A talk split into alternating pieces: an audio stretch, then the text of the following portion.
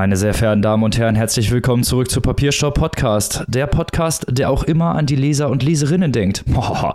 Und natürlich, wie immer, für euch drei tolle Bücher am Start hat und natürlich ein vollgepacktes Vorgeplänkel. Aber bevor wir jetzt hier volle Kanne loslegen, möchte ich natürlich meine liebsten, besten und schönsten Mitpodcasterinnen begrüßen, die wie jede Woche mit mir voll am Start sind und schon jubeln, dass es hier gleich losgeht. Zum einen die Frau aus dem schönen Saarbrücken, die immer genau das Augenmerk auf dem Zahn der Zeit hat, die liebe Maike. Hola, ¿qué tal? und die Frau aus dem schönen Hannover, die genau weiß, wo die besten Plots zu holen sind und die besten Charakterisierungen, die liebe Annika. Sí, vamos! kann die Frankfurter Buchmesse mit ihrem Ehrengast Spanien einpacken, wenn hier unser Podcast anfängt. Und wir haben heute auch ganz viel spanischen Content auf die eine oder andere Weise. Dann noch der Gringo aus Münster, der schon seinen Andalusier gesattelt hat, losgeritten ist zu den Neuerscheinungen. Es ist unser Robin. Ole, ole, ole. der seriöse Podcast heute wieder am Start. Genauso, wie sich's gehört. Und genauso seriös kommen wir jetzt zu unserem ersten Thema. Und zwar haben wir diese Woche wieder einen Sponsor dieser Folge. Dieser Sponsor ist nicht das erste Mal hier gesehen. Es handelt sich um Holzkern. Holzkern hatten wir schon zweimal sogar vorgestellt. Ein österreichisches Familienunternehmen, das 2015 gegründet wurde und mittlerweile führender Hersteller für Holzuhren und natürlichen Schmuck in Europa ist. Alle Schmuckstücke sind Unikate der Natur aus FSC-zertifiziertem Holz, aus Permut, aus verschiedenen Steinsorten. Also man wollte hier mit dieser Firma und den Schmuckstücken der Natur etwas zurückgeben und auch wir können uns dann natürlich sehr dran erfreuen. Mittlerweile haben hat Holzkern 700.000 zufriedene Kunden und sieben eigene Stores in Österreich und Deutschland.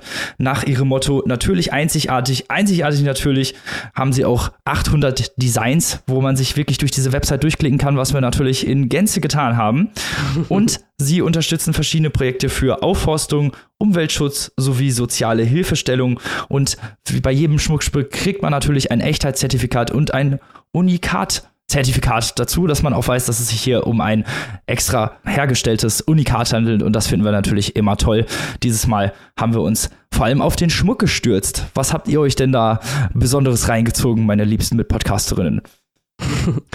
Ja, Robin, du hast es ja gerade schon gesagt. Holzkern ist uns ja schon gut bekannt. Äh, wir hatten schon mal das große Vergnügen, die hier vorstellen zu können. Damals haben wir uns vor allem auf die Uhren gestürzt, völlig zu Recht. Heute also der Schmuck und ich habe mir da was ausgesucht was, äh, wie ich finde, ganz gut zeigt, wie diese verschiedenen Angebote von Halskern, Uhren und Schmuck auch gut zusammenspielen. Weil ich habe mir damals eine Uhr ausgesucht ähm, aus dem Holz Amaranth und dem Metall Silber und habe jetzt genau dazu passend mir eine, ein kleines Schmuckset ausgesucht. Und zwar handelt es sich dabei um das Set Elevation. Das ist also genau so gestaltet wie meine Uhr. Da ist ein kleiner Anhänger dabei an einer Halskette zum einen, dann gehört dazu ein Armband und dann gehören noch zwei Ohrringe, zwei kleine Ohrstecker dazu und die sind jeweils gestaltet mit Silber und Amaranth. Und das ergänzt natürlich die Uhr also wirklich perfekt. Von daher habe ich da jetzt ein richtig schönes Ensemble, muss ich sagen. Ich trage nicht sehr, sehr viel Schmuck und von daher kommt mir das auch sehr entgegen, weil es also sehr fein und unauffällig ist und das entspricht genauso meinem Naturell, wie ich denn Schmuck trage für die besonderen Anlässe. Und da habe ich jetzt was richtig Feines mit passender Uhr. Perfekt. yes. ah, Annika und ich, äh, wir ergänzen uns ja nicht nur im Podcast perfekt, sondern generell, denn Annika trägt ja, wie sie gerade sagte, nur Silber. Ich trage hingegen nur Gold und ich trage auch immer Schmuck. Also bei mir kann ruhig ordentlich was los sein, am Hals, an den Ohren, überall wird da was dran getackert bei mir. Und entsprechend habe ich mir auch ein Schmuckset ausgesucht, das zu meiner Uhr passt. Die ist auch aus Amaranth, aber mit Gold. Entsprechend habe ich ein goldenes Schmuckset. Meine Uhr hat ein Perlmutt-Zifferblatt. Entsprechend ist mein Schmuckset auch mit Perlmutt gestaltet. Goldperlmutt, wunderschön. Und zwar ist es eine ganz neue Linie, die es gibt bei Holzkern. Die heißt Spektral und ich habe da die Ohrringe, die Kette und einen Ring. Die gibt es auch in Silber, diese Linie. Die gibt es auch mit blauem und türkisenem Perlmutt. Wunderschön. Da ist wirklich für jeden was dabei. Robin, was hast du ausgesucht? Ja, das ist, äh, ich bin jetzt hier ein bisschen der Combo-Breaker. äh, Holzkern hat wunderschönen Herrenschmuck, das muss ich erstmal dazu sagen. Ich habe mich auch da durchgeklickt, aber ich bin leider überhaupt nicht der Typ, der Schmuck trägt. Außer Uhren natürlich, wo ich mir ja letztes Mal schon eine schöne ausgesucht hatte. Dieses Mal habe ich Schmuck ausgesucht für meine Freundin zu ihrem Geburtstag und ihr könnt euch sicher sein, dass die sich extremst gefreut hat. Ausgesucht habe ich nämlich die Composition-Kollektion. Das ist nämlich auch aus Gold und mit Permut gearbeitet. Alle Schmucksets oder alle, alle Schmuckteile sind mit so einem kleinen Ornament gestaltet, das aussieht wie eine Blume oder eine Sonne, je nachdem, wie man das denn betrachten möchte, auch mit weißem Permut. Und die hat sich sehr, sehr gefreut. Sieht auch sehr, sehr schön an ihr aus, muss man dazu sagen. Also Holzkern auch immer gut als Geschenk. Ähm, Weihnachten steht schon fast vor der Tür. Merkt's euch, schlagt schon jetzt zu. Holzkern, unser Sponsor der heutigen Folge. Yes, genau. Und wenn ihr selber mal stöbern wollt, dann geht mal auf die Seite www.holzkern.com/de und diesen Link findet ihr natürlich auch in unseren Show Notes und in unserer Instagram-Bio. Also die Wege sind vielfältig. Schaut auf jeden Fall bei Holzkern vorbei, das lohnt sich. So, wenn ihr diese Folge hört, wurden übrigens schon der Buchpreis und der Booker verliehen. Also ihr seid mal wieder ein bisschen vor uns in der Zeit sozusagen. Aber wir werden nächste Woche da nochmal drüber sprechen. Also seid auf jeden Fall gespannt. Und zu diesem Zeitpunkt der Aufnahme ist auch gerade die Buchmesse gestartet. Mike hat es vorhin ja schon gesagt. Gastland ist dieses Jahr Spanien. Und Spanien ist auch eine super Überleitung für unser erstes Buch, was wir hier vorstellen. Denn jetzt denken wir mal wirklich an die Kinder. Endlich. Denkt doch mal an die Kinder, heißt es immer, aber Papierstopp Podcast macht das wirklich. Wir reden nämlich über die leuchtende Republik von Andres Barba. Wir hatten in den vergangenen Wochen schon einige Titel aus Spanien hier im Programm von Andrea Abreu mit So forsch, so furchtlos, über Kiko Amat mit seinen Träumen aus Beton, also all die Bücher, die ihr jetzt in der äh, konventionellen Presse wahrscheinlich in den nächsten Wochen vorgestellt bekommt, die kennt ihr alle schon. Und die wichtigste Vorstellung aus Spanien, die es in diesem Jahr überhaupt zu sehen und zu hören gibt, ist eben Andres Barber mit Die leuchtende Republik. Ein fantastisches Buch, das nicht nur für uns übrigens geschätzt wird, sondern auch von äh, Juan Esguse. Wir hatten dieses Buch schon ganz lange vorgesehen fürs Programm. Aber vor zwei Wochen sagte dann Juan Escuse nochmal, wie toll er doch auch dieses Buch findet.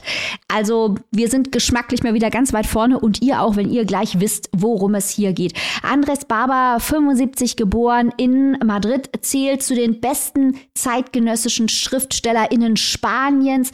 Und dieses Buch, über das wir hier gleich reden, erscheint in 21 Sprachen und wurde auch schon mit dem renommierten Premio Heralde de Novela ausgezeichnet.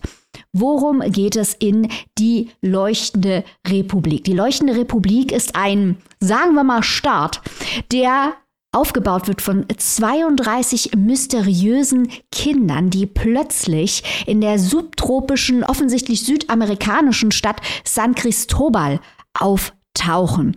Die sprechen eine unbekannte Sprache, die scheinen sich alle zu bewegen wie ein großer Organismus. Sie haben eine Vorliebe für Spiel und Gewalt und natürlich auch eine rebellische Attitüde gegenüber der oppressiven Welt der Erwachsenen, die sie umgibt in San Cristobal.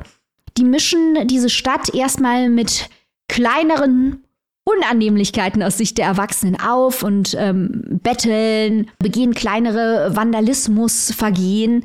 Aber dann wird eins von diesen Kindern erniedrigt in einem Supermarkt und der gesamte Organismus der 32 Kinder nimmt Rache, indem sie ein Blutbad anrichten in diesem Supermarkt. Jetzt sind also die Kinder keine lästige Plage, die Straßenkinder mehr in dieser Stadt. Auf einmal werden sie zum Feind der Bevölkerung und verstecken sich im angrenzenden Dschungel. Die Erwachsenen der Stadt fangen an, die Kinder zu jagen, suchen sie im Dschungel, während ihre eigenen Kinder sich den jungen Delinquenten anschließen. Ihr merkt schon, jede Menge Themen. Es geht um Wildheit gegen Zivilisation, es geht um die Kindheit gegen das Erwachsensein, es geht um die Rolle der Gewalt bei allen Menschen Es geht um die Rolle des Spielens. Wir kennen ja das Erklärungsmodell des Homo Ludens, dass also der Mensch durch das Spielen kulturelle Errungenschaften erlernt. Das wird hier ein klein wenig ad absurdum geführt. Also wirklich ganz viele interessante geschichtliche, soziologische, anthropologische Ideen, die Andres Barber in diesem Buch, das sicher nicht dem magischen Realismus zuzählen ist, aber das äh, sicher magisch ist, äh, aufzählt und ja, durchspielt, muss man hier wohl sagen. Unser Erzähler im Buch ist ein Staatsangestellter, der 20 Jahre nachdem das, was ich gerade erzählt habe, passiert ist, diese Geschichte erzählt und auch über seine eigene Rolle innerhalb dieser Geschichte erzählt. Wir erfahren schon ganz am Anfang, dass diese rebellischen 32 Kinder mit einer Ausnahme getötet worden sind. Ähm, in, den, in der Mitte der 90er Jahre und jetzt hören wir eben 20 Jahre später von einem Erwachsenen, der involviert war in die Ereignisse und sich auch schuldig gemacht hat. Und wir lernen anhand dieser Geschichte, wie die gesamte Zivilisation von San Cristobal durchgeschüttelt und bedroht wird von der Angst und der Hilflosigkeit gegenüber der magischen Kindheit, die hier außer Kontrolle gerät. Die Kinder werden geadert, würde man wohl mittlerweile auch auf Deutsch sagen. Sie werden als das Fremde ausgeschlossen und stigmatisiert während die Bevölkerung in San Cristobal sowieso schon in einer sehr fragilen Balance lebt mit der indigenen Bevölkerung der Stadt, also auch hier noch eine Verwerfungslinie, dann fangen eben die eigenen Kinder, wie eben schon von mir kurz angedeutet, an, mit magischen, quasi religiösen Ritualen zu versuchen, mit diesen fremden Kindern in Kontakt zu treten und laufen über, sodass das eigene und das Fremde, diese Kategorien auf einmal nicht mehr aufrecht zu erhalten sind von den Erwachsenen. Die Ereignisse und deren Folgen speisen auch die Imagination der Erwachsenen, insbesondere auch im Medienbereich. Also wir haben ja auch Medienkritik mit Leuten, die für die Cloud ähm, lügen und Dinge verdrehen. Und wir lernen auch, wie die Wissenschaft versucht, sich diesem magischen Phänomen zu nähern. Das Ganze ist eigentlich ein Ideenroman, der mit anthropologischen, linguistischen und philosophischen Fragen aufgeladen ist. In der Hauptsache natürlich, was bedeutet überhaupt das Wort Gesellschaft. Und wie gesagt, Juan Escuse und im Falle des Druckabfalls sein Text aus Klagenfurt, die haben schon eine geistige Verwandtschaft mit dem, was Andres Barber hier macht. Und ähm, ich habe wirklich die weirde, seltsame Atmosphäre und die faszinierende Geschichte dieser enigmatischen Kinder genossen, obwohl ich sagen muss, dass die Idee der Fremdheit, der Kindheit oder der Magie der Kindheit, diese starke Abtrennung zwischen Kindheit und Erwachsenenwelt, fand ich ein bisschen zu stark in den Vordergrund gestellt. Ich weiß auch nicht, ob man das ernsthaft so aufrecht erhalten kann, wie Andres Barber das hier macht. Andererseits ist das natürlich ein Faktor, einer der vielen Faktoren, muss man wohl eher sagen, die man im Kontext dieses Romans sehr gut besprechen kann. Ein faszinierendes Buch, das eigentlich danach schreit, mit anderen Leserinnen und Lesern diskutiert zu werden. Deswegen machen wir das doch einfach mal. Robin, wie hat dir die leuchtende Republik von Andres Barber gefallen? Also erstmal sehr schöne Überleitung. und ich kann dir da nur in allen Punkten zustimmen. Ich habe dieses Buch verschlungen. Verschlungen kann man sagen. Es ist wirklich so schön gestaltet und halt auch so interessant auch geschrieben. Also man muss ja sagen, dieser Staatsbeamte, der hat ja auch immer mal wieder werden eigene Sachen aus seiner eigenen Familie und auch seinen, seinen eigenen Verhältnissen, der unter Druck gerät wegen dieser Kinder, äh, geschildert, aber im Prinzipiellen gerät er eher in den Hintergrund und berichtet davon, was passiert ist und macht ja so ein leichtes Vorstellung. Er erzählt ja alles aus der Retrospektive und mhm. obwohl viele spannende Points sozusagen, nenne ich mal, womit man jetzt eigentlich diesen Roman hätte garnieren können, äh, wurden ausgelassen und das tut diesem Buch aber überhaupt keinen Abbruch. Also man weiß um das tragische Ende und trotzdem liest man es total gerne und ist total gespannt, was hier passiert passiert, beziehungsweise was mit diesen Kindern passiert, wie die Gesellschaft auf diese Kinder reagiert, ob sie sie findet, ob sie sie nicht findet und was für Auswirkungen noch diese, ja, dieses Blutbad, nennen wir es mal haben, was äh, da in diesem Supermarkt passiert. Und diese ja leicht religiösen Motive, die haben mich auch total eingenommen, weil das so ein, ja, weil die Kinder ja eigentlich die sind, die diesem religiösen Motiv verfallen und diesen dieser Zivilisation könnte man sagen, dieser Zivilisation aus Kindern etwas huldigen. Andererseits haben wir halt diese erwachsene Gesellschaft, die darauf fast eigentlich eher ja mit Aggressivität reagiert. Also generell auch als diese Kinder auftauchen, ist es alles immer gegen die Kinder. Es ist immer gegen die Kinder, egal ob sie jetzt am Anfang auftauchen und sie betteln, da wird schon darüber diskutiert, ob man sie nicht in irgendwie dem Jugendamt zuführt oder nicht, aber gemacht wird halt nichts. Und erst als dann wirklich der Eklat kommt, wird, auch darauf reagiert. Und das fand ich auch total interessant, inwiefern darauf reagiert wurde und sich der Erzähler auch immer wieder fragt, ob nicht heutzutage vielleicht anders reagiert werden würde. Also Schuld spielt hier auch eine ganz, ganz große Rolle äh, von den Erwachsenen selbst, weil auch ihre eigenen Kinder ja verschwinden und man sich dann fragt, wie ist es eigentlich erst zu diesem Eklat gekommen und dieses ganze Porträt, dieses ganze Portfolio, was Andreas Barber hier aufmacht, ist unglaublich spannend. Also ich war so, ich war von der ersten Seite an fasziniert und auch von diesem ganzen Sprachkonstrukt war ich total fasziniert, weil es ja auch sehr metaphorisch aufgeladen immer mal wieder. Also das fand ich sehr schön. Ich finde das interessant, was du gerade sagtest, weil das ist aus meiner Sicht wirklich der interessante Kern hier. Also was mich mehr interessiert hat als dieses Motiv der Kindheit, das ja auch bei um, Such Small Hands von Andres Barber eine große Rolle gespielt hat. Stärker interessiert hat mich wirklich die Idee der Zivilisation. Weil was diese Kinder machen, ist ja eigentlich eine Gegenzivilisation zur Welt der Erwachsenen aufzubauen. Eine Zivilisation der Kinder. Und Andres Barber macht aber nicht das, was man im Märchen erwarten würde, nämlich dass die Kinder die besseren Menschen sind, weil sie unschuldig sind. Nein, das sind genauso schlechte Menschen wie die Erwachsenen auf eine gewisse Art und Weise. Mhm. Die sind gewalttätig, die lieben das Spiel, nur in anderen Kontexten. Erwachsene tun das auch. Also auf eine gewisse Art und Weise wird es zwar getrennt, ganz klar zwischen Kindheit und Erwachsensein, aber in anderen Bereichen wird es auch auf irritierende Art und Weise verschränkt. Und gegenüber, also dieses, dieses Spiel zwischen dem Gegenüberstellen und dem Verschränken, das fand ich sehr, sehr intelligent gemacht, denn diese Zivilisation der Kinder ist eine gewalttätige Zivilisation, die aber gleichzeitig über eine größere Magie funktioniert als die Zivilisation der Erwachsenen, die aber andererseits natürlich die Religion haben, während die Kinder diese reine Magie haben. Das mhm. hat so viele interessante Ambivalenzen und Ambiguitäten und auch so viele starke einzelne Sätze. Zum Beispiel ist da ein Satz, der darauf hinweist, dass von Kindern erwartet wird, dass sie die Kindheit darstellen. Und wenn sie davon abweichen, werden sie bestraft. Also Rollenbilder.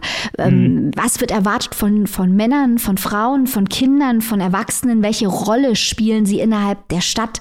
Auch die Berufsgruppen äh, spielt äh, unter der Oberfläche äh, eine gewisse Rolle. Was wird erwartet äh, von diesem äh, Sozial, der arbeitet ja im sozialen Bereich, dieser Staatsangestellte, mhm. was wird von ihm eigentlich erwartet, welche Haltung er einnimmt. Da könnte man wirklich über jede Seite könnte man hier diskutieren. Das stimmt, das ist das Tolle, dass es so viele Interpretationsspielräume auch gibt, was Barber damit sagen wollte. Man hat das, du hast, wir haben jetzt, glaube ich, schon mehrere Aspekte erwähnt, aber man könnte es auch auf eine andere Weise lesen. Man könnte es auch als Spiegel der Gesellschaft lesen oder als Potenzial für Aggression in einer Gesellschaft oder das Stören einer Gesellschaft, die, ja, also das Stören einer Ordnung in einer Gesellschaft, die schon funktioniert, was ja eigentlich auch hier so der Fall ist, dass eigentlich erst diese Gesellschaft darauf reagiert, auf diese Kinder, nachdem die Ordnung so dermaßen zerstört wurde, dass es dann halt zu einem Gegeneklat kommt. Und das, ach, ist so spannend. Also wirklich, dieses ganze Buch ist so unglaublich spannend gemacht und äh, man geht wirklich bis zur letzten Seite mit und fragt sich, was möchte Andreas Barber hier interpretieren, beziehungsweise was möchte das der Leser interpretiert. Und genau das ist ja das Schöne, dass man mit diesem Text halt arbeiten kann. Ich hasse ja Texte, mit denen man nicht arbeiten kann. Das haben wir im Buchpreis jetzt schon häufiger gehabt. Und mit diesem Text, der eignet sich so gut für einen Buchclub, weil ich glaube, jeder nochmal was anderes daraus lesen würde. Und genau deswegen kann man so toll darüber diskutieren. Ja, und wir können hier auch überhaupt nicht spoilern, warum diese Republik der Kinder die leuchtende Republik heißt. Nein. Man fragt sich das bis zum Ende und am Ende wird das aufgelöst. Und ich war so begeistert davon, so begeistert davon, mhm. weil es, oh, ich möchte nicht zu viel sagen, aber es geht um die Produktion von kulturellen Artefakten im weitesten Sinne. Ja. Ähm, und das, Was ja auch äh, wieder auf dieses Magische verweist, so ein bisschen, ne? Richtig. Und den Aufbau neuer Zivilisationen aus den Trümmern alter Zivilisationen. Also also auch so viele starke klassische historische Motive, die in dieser Auflösung dessen, was die leuchtende Republik ist, da zusammenkommen. Hut ab, Andres Barber. Ich würde mal sagen, wenn ihr was Spanisches lest in diesem Jahr, greift zu die leuchtende Republik. Auf jeden Fall. Direkt zugreifen. Wo und für wie viel kann man sich das denn zulegen, liebe Maike? Andres Barber, die leuchtende Republik, ist erschienen bei unseren Freunden von Luchterhand. Das gebundene Buch, das übrigens wunderschön aussieht, kostet 22 Euro und die keimfreie E-Book-Edition 1999. No, das klingt auch fair.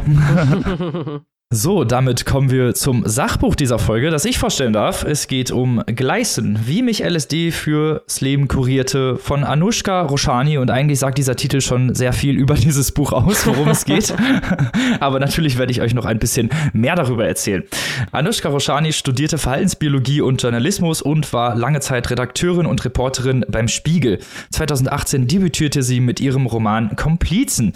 Jetzt haben wir hier ein Sachbuch, das sich eben mit LSD beschäftigt, beziehungsweise Roshanis eigener Trip-Erfahrung, die sie auf LSD gemacht hat. Wie sie da hingekommen ist, erzähle ich euch jetzt einfach mal.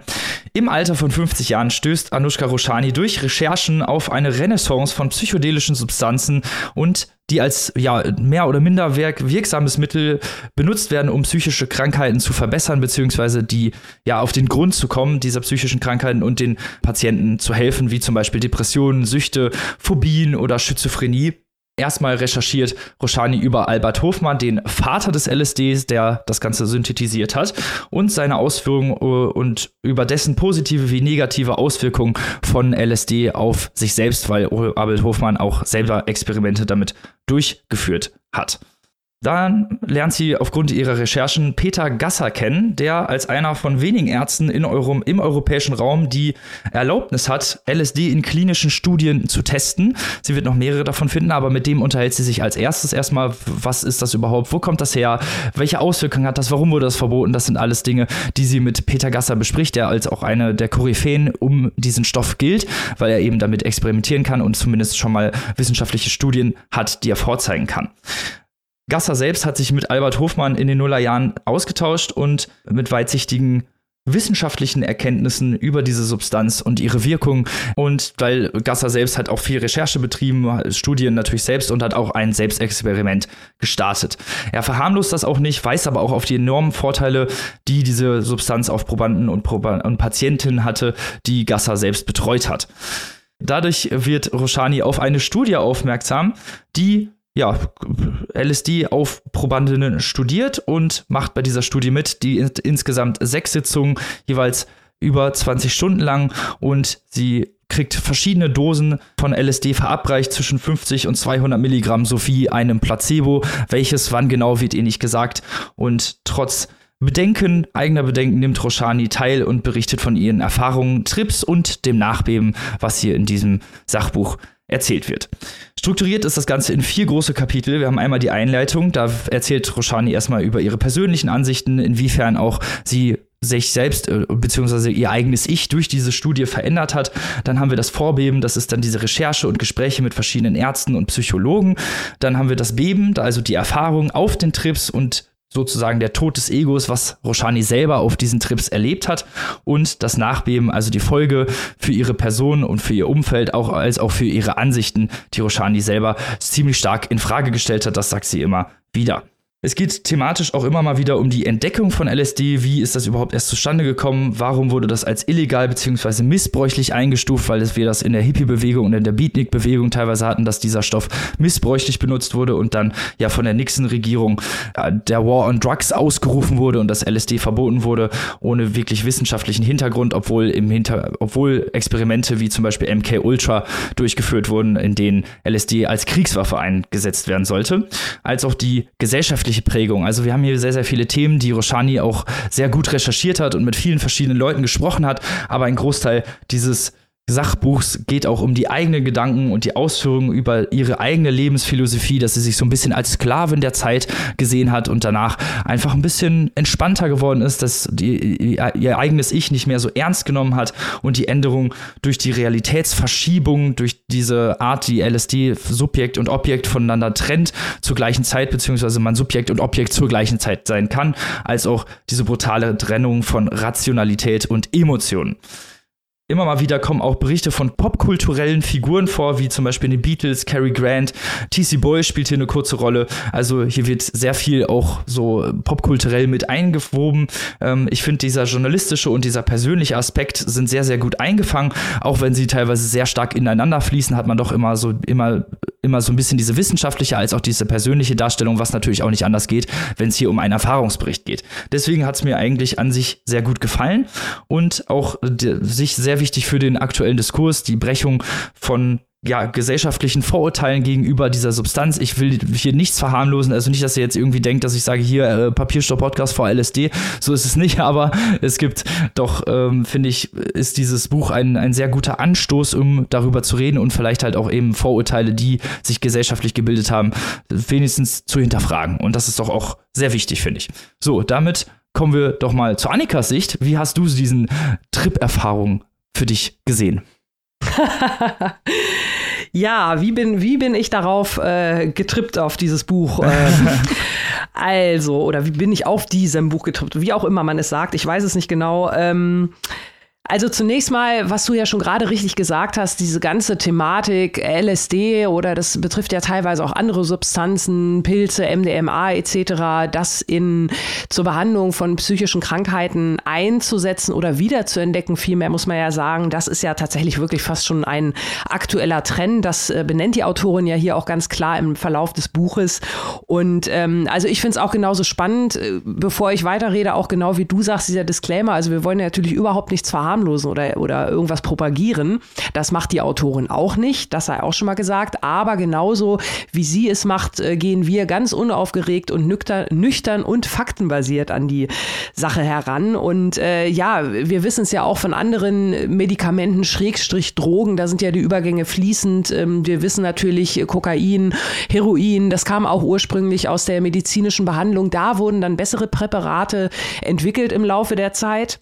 Bei den äh, psychischen Erkrankungen ist es ja so, dass da teilweise die Antidepressiva immer noch nicht so gut wirken, wie das vielleicht äh, ja mit einer anderen Behandlung der Fall sein könnte. Und da stellt sich halt die Frage, kommen solche Drogen hier im Beispiel LSD dafür in Betracht? Also insofern ist das tatsächlich schon sehr, sehr faktenbasiert. Und ähm, wenn man auch mal betrachtet, wie lange es teilweise auch in so konventionellen Therapien, Gesprächstherapien oder ähnlichem äh, bedeutet, ich für mein, mein Einblick als äh, Angehörige von Menschen mit entsprechenden Erkrankungen.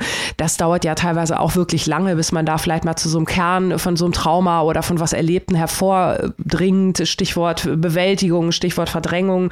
Und ähm, das ist ja das, was LSD macht, dass es halt solche Sachen eher ans Bewusstsein holt und das jetzt auch nicht unbedingt als Horrorszenario, sondern diese Tätigkeit da quasi unterstützt. Und das finde ich, ist wirklich hier von der Autorin sehr, sehr nüchtern und unaufgeregt dargestellt, diese Ent Ent Dämonisierung, muss man ja fast schon sagen. Mhm ähm, also da ist wirklich, das ist wirklich auf sehr wissenschaftlicher Basis, ohne irgendwie jetzt hier, yo, äh, Acid Party für alle oder so. äh, also das macht das, das macht das Buch schon sehr, sehr gut, vor allem vielleicht für Menschen, die mit diesem Thema noch gar nicht so in Berührung gekommen sind. Wie gesagt, ich habe da schon aus, aus äh, persönlichem Interesse eine gewisse, ähm, schon mal so ein paar Sachen zu gelesen und auch gesehen. Da gibt es auch entsprechende Dokumentationen, auch historische.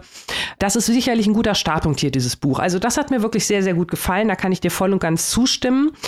Vielleicht, was mir nicht so gut, ganz so gut gefallen hat, also alles, sage ich mal, was so das rein Sachbuchliche ist, das hat mir äh, gut gefallen. Mhm. Teilweise das, so wie es erzählt ist, da hatte ich so hier und da ähm, meine, meine, ja, Eckpunkte, wo ich nicht ganz so gut mit zurechtgekommen bin. Also auch ich fand teilweise ihre persönlichen Schilderungen dieser Erfahrung, dieses äh, Trippings gut umgesetzt. Wie kann man das umsetzen überhaupt? Wie kann man sich das vorstellen? Ich habe da keine eigenen Erfahrungswerte, die ich da anlegen könnte. Aber was ich zumindest nachvollziehen kann, ist zum einen diese Neugier, die sie überhaupt veranlasst hat, an dieser Studie teilzunehmen. Sie hatte ja vorher so gut wie überhaupt keine Drogenerfahrung Erfahrung, ne? also mal einen Haschkeks probiert und das war's. Äh, also ne, wirklich so und dann mit Mitte 50 oder Anfang 50 mal gleich mit so ein paar Trips durchstarten. äh, das muss man ja auch erstmal, ne? aber sie sagt, das ist halt so ihre allgemeine Neugier, das ist ihre journalistische Neugier, das ist dieses, ich will das Menschsein in allen Facetten erfahren, das kann ich gut nachvollziehen. Das, das äh, kenne ich, äh, das ist ein Gefühl, das ich kenne. Also das hat mir schon gut gefallen und dann teilweise auch, wie sie diese Erfahrungen beschreibt, äh, wo ich mir denke, dieses auch, wie man Zeit anders wahrnimmt, äh, wie man auch sich selbst anders erkennt, auch die Beispiele, die du schon so genannt hast, äh, da fand ich einige Sachen wirklich gut getroffen, dass, es, dass ich mir das gut vorstellen konnte oder zumindest so diese Perspektive einnehmen konnte, wie es mir vielleicht möglich ist, ohne es selbst gemacht zu haben. Auf der anderen Seite ja, war es dann vielleicht teilweise auch etwas zu redundant. Äh, es ist mhm. natürlich auch nur ein relativ schmales Büchlein und der Sachbuchteil nimmt ja auch relativ viel Platz ein. Aber ich fand es dann ja manchmal doch ein bisschen zu viel. Ich fand äh, beim, beim rein erzählerischen her war es mir teilweise auch ein bisschen zu viel Name-Dropping. Damit meine ich jetzt nicht die Zitate, die natürlich wichtig sind, gar keine Frage. Aber sowas wie äh, mein alter Lehrer Wolf Schneider würde sagen, muss ich dann nicht irgendwie so lesen. Das, das war mir ein bisschen, das war mir ein bisschen too much an der Stelle, ganz ehrlich. Und dann noch eine ganz kleine persönliche Anekdote. Ich bin selbst, äh, ihr wisst das auch, ein großer, großer Fan von äh, Let's Revive Old Words. Words, sowas wie Sapperlot, das hatten wir auch schon mal als Folgentitel. Aber wenn, dann muss das bitte auch sitzen. Und auch ich mache Fehler und jedem passiert mal Mist. Aber Blümerand, bitteschön, mit B und B, nicht mit P. Ja, ja also wenn ich schon das schöne Wort Blümerand wiederbelebe, dann bitte richtig schreiben. Ähm, wie gesagt, das ist jetzt vielleicht ein kleiner Korinthenschiss, aber an der Stelle äh, hat mich das doch ein bisschen genervt. aber alles in allem, wie gesagt, ich glaube, man hat es echt schnell weggelesen und für so einen guten Überblick ins Thema kann man das mal gut mitnehmen. Sehe ich auch so. Also gerade auch, weil sie halt viel so auch auf die Geschichte eingeht und ja. auf diese Verbote, die damit zusammenhängen und wieso das überhaupt verboten wurde und ja. auch natürlich Ärzte, die sich darüber ein wenig echauffieren, was man vielleicht auch verstehen kann, weil es dann auch komplett als Substanz in irgendeiner Weise verboten wird. Man könnte ja dadurch theoretisch wieder Medikamente entwickeln, die nicht unbedingt genauso funktionieren wie dieser Stoff selbst, sondern anders synthetisiert sind. Und dadurch äh, wird natürlich ein großer Teil der Forschung auch ein bisschen ja unter den Tisch gekehrt, beziehungsweise ist dann mhm. auch schwierig. Wo ich ich noch mal darauf eingehen möchte, was du gesagt hast, fand ich total interessant, weil nämlich diese persönlichen Anekdoten oder diese persönliche Erfahrungsberichte hier auch einen großen Teil, finde ich, einnimmt. Also ein Sachbruchteil, ja, mhm. aber auch ihre persönlichen Erfahrungen. Und da fand ich auch ein bisschen drüber, weil sie halt dann doch sehr viel über ihre eigene Perspektive als Mensch erzählt, was, was sie eigentlich so für Ansichten hat und worin mhm. sie dann geändert wurde. Also ich meine, das hat natürlich Sinn in, in, im Sinne dieses Erfahrungsberichtes, aber was mich so ein bisschen gestört hat, ist, dass es dann doch, wie du es schon gesagt hattest, redundant wird an einigen Stellen. Also mhm. wenn ich mhm. noch mal irgendwo so dieses Auflösen des Ichs gelesen hätte, da hätte ich das Buch aus dem Fenster geworfen gefühlt. Nein, so ja, schlimm ist ja, nicht, ja. aber, aber es war dann doch schon sehr viel so dieses, oh, wir sind ja alle eigentlich nur Fiktion und der ganze, also die ganze Identität ist eigentlich nur Fiktion und dieses Auflösen und ich habe das verstanden, auch schon mhm. bei dem ersten Mal und das wird leider schon in der Einleitung gemacht, das wird später während dieses Bebens, also während dieser Trip-Erfahrung gemacht und das wird hinterher mhm. nochmal am Ende gemacht und da fand ich es ein bisschen viel, wenn man eigentlich diese Sachen schon in der Einleitung gesagt hat. Äh, also die Einleitung war mir auch insgesamt ein bisschen zu lang und deswegen fand ich es auch ein bisschen, ja, ein bisschen schwierig, dann diese Erfahrungsberichte genauso zu sehen, wie es wahrscheinlich Roshani machen wollte, dass sie halt wirklich diese Substanz oder die Wirkung der Substanz auf den Leser und die Leserin deutlich machen würde. Das mhm. hat sie mhm. zwar geschafft, aber sie hätte halt das halt auch mit weniger Worten machen können und mit weniger, ich gehe jetzt mal auf mich als Person ein und dieses Absterben des Ichs und so, das sind jetzt also nicht unbedingt neue Themen, klar für dieses Buch absolut wichtig, aber nicht in dieser Gänze.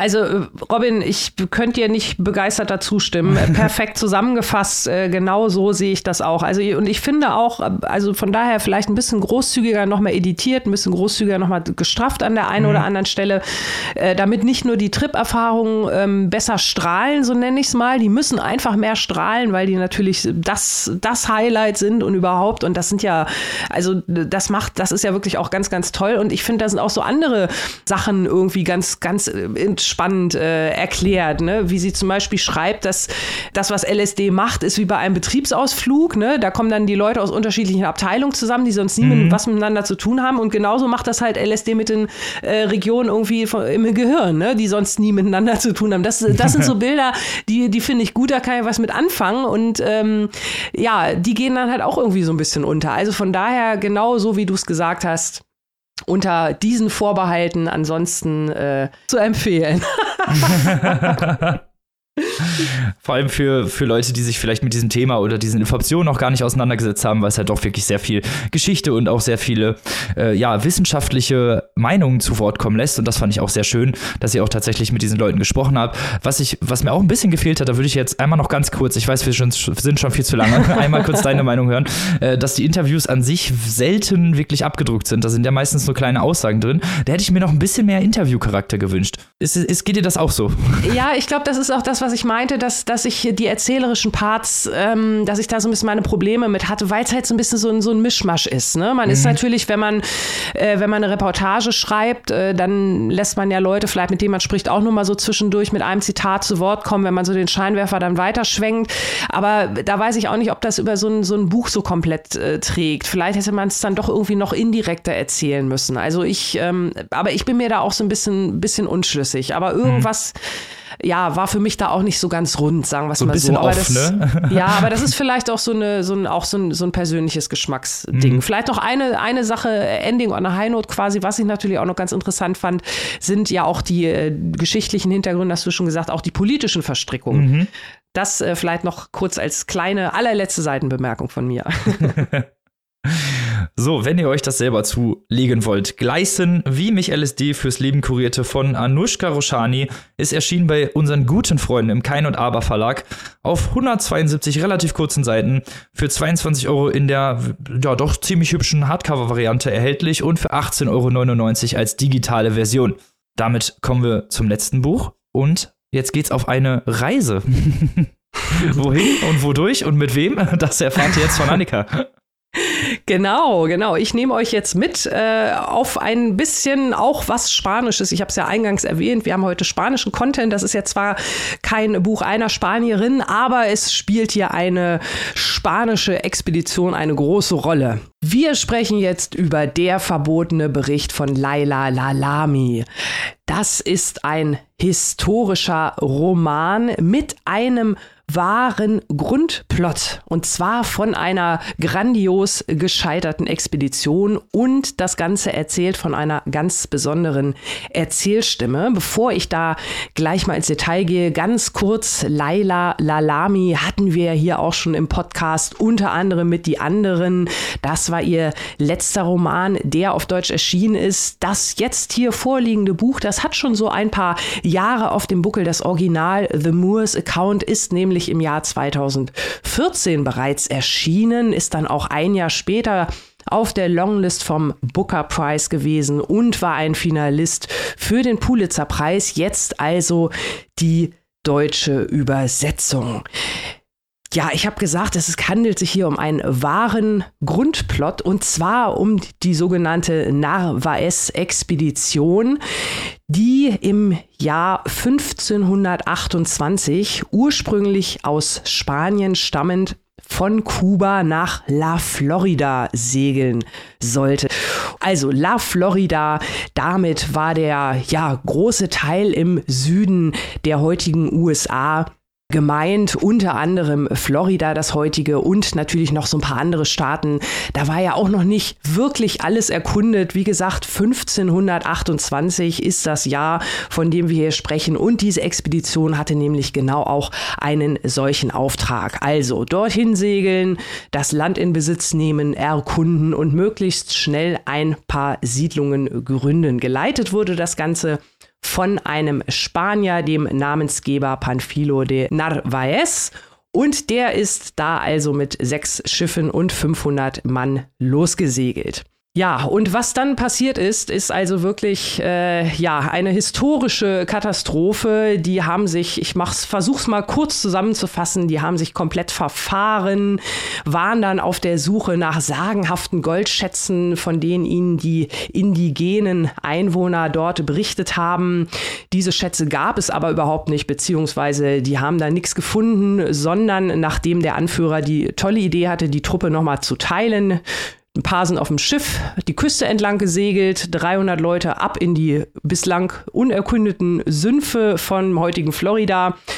Ja, kann man sich vorstellen, das Ganze, also kein Geld, kein Gold, kein Proviant, keine Schiffe, Fieber, indigene Bevölkerung, die die angeblichen Kon Konquisadoren angreifen. Also man kann sich das vorstellen, die sind da relativ schnell an ihre Grenzen gestoßen und dann irgendwann in einer Bucht gelandet, ohne Aussicht auf irgendwas. Die Schiffe waren natürlich auch nicht da, haben sich dann noch aus den letzten Beständen Flöße gebaut, sind noch weiter gefahren, die Küste entlang, sind dann irgendwann im heutigen Texas ganz grob angekommen. Da waren es noch ungefähr 80 Leute von den 500, die da gestartet sind. Und ganz am Ende haben vier überlebt und von diesen vieren ist einer ein marokkanischer Sklave, die drei anderen spanische Adlige einer dieser Adligen, so ja, der Besitzer dieses marokkanischen Sklaven. Und dieser Sklave, deswegen diese doch etwas längere Vorrede, ist hier der Erzähler. Und über diesen Sklaven ist tatsächlich nur ein einziger Satz bekannt, denn einer von diesen drei anderen Überlebenden hat hinterher einen Bericht verfasst von dieser Reise. Ein ganz wichtiges historisches Dokument ist das. Und da heißt es El Cuarto, also der vierte von diesen vier Überlebenden, Se llama Estebanico es Negro al Arabe Natural de Azamor. Ich hoffe, ich habe das so halbwegs äh, spanisch klingend ausgesprochen. Also der vierte ist Estebanico, ein arabischer schwarzer Mensch oder Endpunkt aus Azamur, eine Stadt in Marokko, im heutigen Marokko. Und das ist alles, was bekannt ist über diesen Sklaven. Und diesen Einsatz nutzt Laila Lalami also, um hier diese große Geschichte von dieser völlig gescheiterten Expedition aus Sicht dieses Sklaven zu erzählen. Und alles, was sie ihm hinzufügt, von seiner eigenen Biografie, und das ist auch einiges, das entspringt also der Feder von Laila Lalami. Wir erfahren also über Mustafa ibn Muhammad ibn Abdusalam el-Sanori. Also wir hören schon ein ganz anderer Name als natürlich der, der ihm später als Sklave gegeben wurde. Wir hören, wie er aufwächst in Marokko, wie er selbst auch schon leidet unter der portugiesischen Besatzung, aber trotzdem zunächst seinen Weg ein wenig geht, auch einige Erfolge als Händler hat. Und wir erfahren auch, dass er in dieser Biografie also auch moralisch fragwürdige Entscheidungen trifft, so möchte ich es mal nennen. Das heißt, wir bekommen diesen durchaus sympathischen, klugen Erzähler auch eine neue Ebene der moralischen Fragwürdigkeit hinzu, aber man hört ihnen trotzdem gerne zu. Also, das ist hier das große Thema dieses Buchs, ein historischer Roman in zwei Strängen erzählt. Wir haben ja natürlich viele Themen, die heute noch aktuell sind, von Identität über Machtverhältnissen, über Wahrheit und natürlich dem Erzählen von Geschichten. Das ist ein Buch, das ich wirklich sehr gerne gelesen habe. Äh, ihr wisst, historisch gerne ja, aber dann auch gut äh, belegt oder möglichst real. Auch hier Keep It Real. Mir hat dieser historische Ausflug sehr gut gefallen, aber auch ich habe ihn nicht alleine unternommen, sondern gemeinsam mit Maike. Und jetzt möchte ich mal hören, äh, wie Maike denn diese Expedition so erlebt hat. Und damit war es das jetzt erstmal mit diesen schlechten Witzen. ähm, also erstmal fand ich natürlich den Impuls von Leila Lalami sehr gut und richtig, hier Mustafa eine Stimme zu geben. Denn wie wir uns alle vorstellen können, von den vier Überlebenden sind drei als äh, große Conquistadores gefeiert worden und gefragt worden, was sie da erlebt haben. Als erste nicht indigene Menschen, die den Mississippi gesehen haben und den Golf von Mexiko überquert haben und nach Texas gereist sind, die ersten nicht indigenen Menschen überhaupt.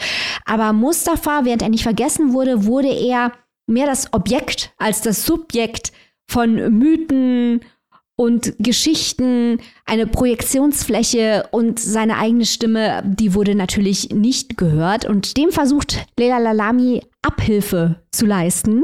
In diesem Fall. Äh, sie nimmt ein kleines bisschen Rache an den gesellschaftlichen Verhältnissen, indem sie jetzt Mustafa eine Stimme gibt. Und wir hören alles aus seiner Sicht. Und der erste Teil des Buches ist auch wirklich interessant, weil im ersten Teil des Buches alternieren die Kapitel. Wir hören zum einen vom Anfang der Expedition und abwechselnd dann auch immer diese Rückblicke in die Vergangenheit von Mustafa, die natürlich 100%ig fiktional sind, weil eben bis auf diesen einen Satz, den Annika vorgelesen hat, nichts bekannt ist über Mustafa. Das ist also alles komplett erfunden. Auch die Schuldfragen, die hier eine wichtige Rolle spielen, sind komplett erfunden, ähm, weil man eben nicht weiß, welchen Anteil er hatte. Was Lalami aus meiner Sicht sehr, sehr gut macht, ist, die komplett abstruse Situation von Mustafa aufzuzeigen. Wir reden hier von einem versklavten schwarzen Menschen aus Afrika, der Teil einer kolonialen Exploration in Amerika wird. Ich meine, die heißen Conquistadores und werden als Entdecker gefeiert, aber in diesem Buch wird sehr klar gemacht, was da passiert ist. Es war eine koloniale Unternehmung. Da ging es um die Ausbeutung und Unterwerfung des Kontinents. Die waren nicht da, um mal Hallo zu sagen, um mal zu schauen, was da so los ist. Und das wird in sehr brutalen Szenen in diesem Buch gezeigt. Und der versklavte schwarze Mustafa steht so ein kleines bisschen zwischen allen Stühlen hier. Er hat es sich ja nicht ausgesucht, teilzunehmen an dieser Expedition, wird selber Opfer von Gewalt tagtäglich, weil er über sein eigenes Leben nicht verfügen kann und ist Teil der kolonialen Unternehmung. Und dieses äh, Dilemma, dieses tragische, das wird gut aufgezeigt. Jetzt kommen wir zum großen Aber. Während ich diesen Ansatz sehr gut fand und es auch gut fand, dass es hier quasi ein Gegenbuch zu dem von Alva Núñez Cabeza de Vaca mit seinem offiziellen Bericht ist. Und auch diese arabischen Traditionen, die arabischen Erzähltraditionen, die hier eingearbeitet sind, das ist sicher alles gut gemacht. Aber ich muss sagen, den zweiten Teil des Buches, wo dann diese zwei Erzählstränge nicht mehr alternieren, fand ich grausam langweilig. Ich interessiere mich auch sehr für historische Fiktion, aber ich finde, da muss dann ästhetisch was passieren. Und das ist wirklich eine Nacherzählung der Fakten, die aufgefüllt ist, also die die weißen Flecken, wo man eben nicht weiß, was genau da war und gerade was Mustafa betrifft, kann man es ja nicht wissen, ist dann aufgefüllt mit Fiktion. Ich mag lieber historische Romane. Entweder muss das Tempo größer sein, dieses Buch ist auch exzessiv lang, das Pacing funktioniert nicht. Entweder muss daran gedreht werden oder es muss irgendwas Laurent Binet-mäßig knallen mit Metafiktion äh, oder eine Art von Gegengeschichte, die erzählt wird, um die wahren Begebenheiten aus einer anderen Perspektive darzustellen. Aber ich muss sagen, unterm Strich ist das sehr solide aus meiner Sicht. Die Idee ist aber um einiges besser als die Ausführung und wie gesagt, die zweite Hälfte. Boah, war das langweilig. Ähm, ja, also erstmal möchte ich kurz äh, mich bedanken, dass du vor allem auch nochmal die Brutalität ähm, erwähnt hast. Also das möchte ich hier an der Stelle auch nochmal betonen. Äh, make no mistake. Man kann sich auch mal auf äh, Wikipedia nochmal Einzelheiten zu dieser Expedition durchlesen. Also da geht's, wir gehen da wirklich bis in bis zum Kannibalismus. Ja. So, ne? Also das vielleicht mal so als ein Stichwort. Äh, das ist wirklich hier harter Tobak. Äh, also das nochmal als kleiner Disclaimer hinterhergeschoben an dieser Stelle. Ähm, und dann äh, zu deiner Kritik Maike. Finde ich alles super, kann ich auch alles nachvollziehen. Ich muss allerdings sagen, ich fand die zweite Hälfte, ich habe mich da wirklich gerne einlullen lassen. Und ich nehme dieses, ich nehme dieses Wort absichtlich, weil ich kann das durchaus nachvollziehen, was dich daran gestört hat oder was du zu langweilig fandst. Ähm, ich, ich war irgendwie voll drin und ich muss allerdings auch sagen, ich habe dann, bin dann ja so, äh, manchmal so ein, ja, mein innerer Faktenchecker-Nerd hat dann irgendwie so einen kleinen äh, Field Day, wenn ich äh, vorher mir die ganzen Details durchgelesen habe. Und dann lasse ich mir das gerne auch nochmal, wenn ich in der richtigen Stimmung bin, bin, auch gerne mal so ein bisschen ausufernd, ähm, auch hier wieder so ein kleiner passender Sprachwitz, äh, nochmal nacherzählen von so einer schönen Stimme bei Laila Lalami, weil da ja auch, das hast du ja auch nochmal erwähnt, diese arabischen Erzähl Erzählelemente, also ich kann das verstehen, dass man sagt, das ist ein bisschen langweilig und das hätte ein bisschen gestrafft werden können ich war genau in der Stimmung dafür, habe mich davon entführen lassen und ähm, für mich hat das komplett durchgetragen. Aber das sind äh, wieder hier, Mike und Annika haben da manchmal unterschiedliche Geschmäcker, so kann es kommen. Ja, das ist doch auch gerade gut. Wie langweilig ja, wäre es, wenn wir immer einer Meinung wären. Eben. Ich finde, das hier ist ein Buch, um hier noch Robin in den Mix reinzurühren, ohne dass er Hallo. sich wehren kann. ähm, Hallo. Das ist ein Buch, wo eins von, von Robins klassischen Lieblingswörtern sehr treffend ist, nämlich überbordend. Das hier ist die überbordende Erzähllust der Leila Lalami. Ah, ja. Ja, ich glaube wirklich, äh, das ist ein Stück weit eine, eine Geschmacksfrage. Ich bin halt jemand, der wird nervös, wenn es zu ausufernd wird. Ich kann mich darauf schwer, möchte mich darauf vielleicht nicht so, nicht so gerne einlassen. Und äh, das hat mich dann ein bisschen, ein bisschen äh, wahnsinnig gemacht. Vor allem wahrscheinlich auch, weil die Expedition natürlich historisch genau, genau wie du gesagt hast, nacherzählt wird, weil, aber weil ich das Gefühl habe, dass ich den gesellschaftskritischen Impetus, der dieses Buch interessant gemacht hat aus meiner Sicht, nämlich eben die Situation von Mustafa zwischen versklavt sein und Teil einer kolonialen Unternehmung sein, hatte ich da schon verstanden. Ich hatte das Gefühl, dass mhm. die Geschichte, so wie sie erzählt war, dann noch weitere 350 Seiten versucht hat, mir zu erklären, dass das der Punkt des Romans ist. Aber den hatte ich schon längst verstanden. Du hast dann wahrscheinlich genossen, dass die Details der Expedition weitererzählt wurden. Aber mich hat genau. das so genau. genervt, dass mir das immer wieder gesagt wurde, was mit dem Mustafa ist. Und ich dachte, ja, ich weiß doch. Hör auf, Laila. Ja, ich habe ich hab vor allem auch noch auf diese bestimmten, äh, ich wollte wissen, wie sie das aufdröselt. Ähm, ich habe ja vorhin gesagt, Machtverhältnis ist ein großes Thema. Irgendwie wird ja jeder von diesen vier, die am Ende übrig sein, äh, im Laufe dieser Expedition mal versklavt. Also auch der Herr von, von Mustafa wird ja irgendwann selbst auch Sklave. Und äh, das fand ich halt, äh, das wollte ich gerne auch wissen, wie sich das aufdröselt, wie das weitergeht. Da war ich tatsächlich auch voll, voll im Erzählrausch drin. so viel Rausch, diese Folge. Ja, ne? Sowas. Naja, Rausch und Gewalt. Ja, genau, der verbotene Gericht, irgendwoher muss der äh, verbotene Bericht, irgendwo muss der Titel herkommen. Uh. Ja, ich war übrigens überrascht, dass äh, der Originaltitel dieses Buches uh, The Moor's Account lautet. Hm. Ich verstehe, warum das nicht ins Deutsche übersetzt wurde, sage ich ganz ehrlich. Man kann das natürlich äh, begründen mit der historischen Perspektive, äh, hm. aber da, ich war schon überrascht, dass das Original so heißt. Ja, also ich muss sagen, wir, wir schimpfen ja auch häufiger mal oder wir kritisieren ja häufiger mal zurecht, so möchte ich es bitte formulieren, äh, unglücklich gewählte Titel. Hier finde ich es aber tatsächlich besser, weil es ist ja irgendwie auch so ein bisschen der verbotene Bericht. Also es passt ja auch so ein bisschen zu dem, was Mustafa erzählt. Äh, ähm, ne? er, er wurde nie gefragt und äh, er dürfte es wahrscheinlich, er, er darf ja eigentlich als Sklave nicht mehr schreiben. Also von daher finde ich es schon ganz passend. Ja, kann man mal machen. Kann man, kann man machen, leider Lalami, das kann man machen. Wo und für wie viel können sich die geneigten Zuhörer und Zuhörerinnen dieses Buch denn zulegen, lieber Annika? Ja, der verbotene Bericht von Laila Lalami ist jetzt erschienen bei Kein und Aber und übersetzt von Michaela Grabinger im Hardcover für 27 Euro und im E-Book für 19,99 damit sind wir am traurigsten Teil dieser Folge wieder angelangt und zwar am Ende. Oh. Aber wir wollen natürlich nochmal unserem Sponsor dieser heutigen Folge danken, Holzkern. Nachhaltiger Yay. Schmuck und Uhren. Richtig geil. Guckt da auf jeden Fall noch mal auf die Website. Und wem wir natürlich immer danken wollen, ist unsere besten, schönsten und tollsten Community aller Zeiten, und zwar unsere Steady Community, die uns mit Leidenschaft, Liebe und auch finanziell unterstützt. Genau. Liebe, Liebe. Falls ihr noch nicht zum äh, Kreis, zum inneren Kreis gehört, guckt doch auf jeden Fall mal auf unsere Steady-Seite. S-T-E-A-D-Y, you know, und Google. Dann kommt ihr da drauf. Ich habe jetzt einfach mal Maikes Part geklaut, frecherweise. Ja, ja, Robin, das machst du in letzter Zeit öfter. Ich merke mir das. Ich habe hier eine Strichliste. Verdammt. Ja, also warum sich den Illuminaten anschließen, wenn man auch Teil der Steady Community von Papierstopp Podcast werden kann? Denn in der vergangenen Woche haben wir ein Sexclusive online gestellt. Da geht es um die Geschichte einer Prostituierten in Prag, um Nabokovs Lolita, um Nekrophilie in Paris und über ein Sex-Sachbuch reden wir zu guter Letzt auch noch. Lasst euch das nicht entgehen. Und nächste Woche, da reden wir unter anderem über meinen Lieblingsschauspieler Knaller. Uh, wer könnte das wohl sein? Und was wir dafür ein Thema haben, das werdet ihr natürlich früh genug herausfinden. Wir spoilern jetzt hier nicht weiter und verabschieden uns in den Äther, wie ihr das gewohnt seid.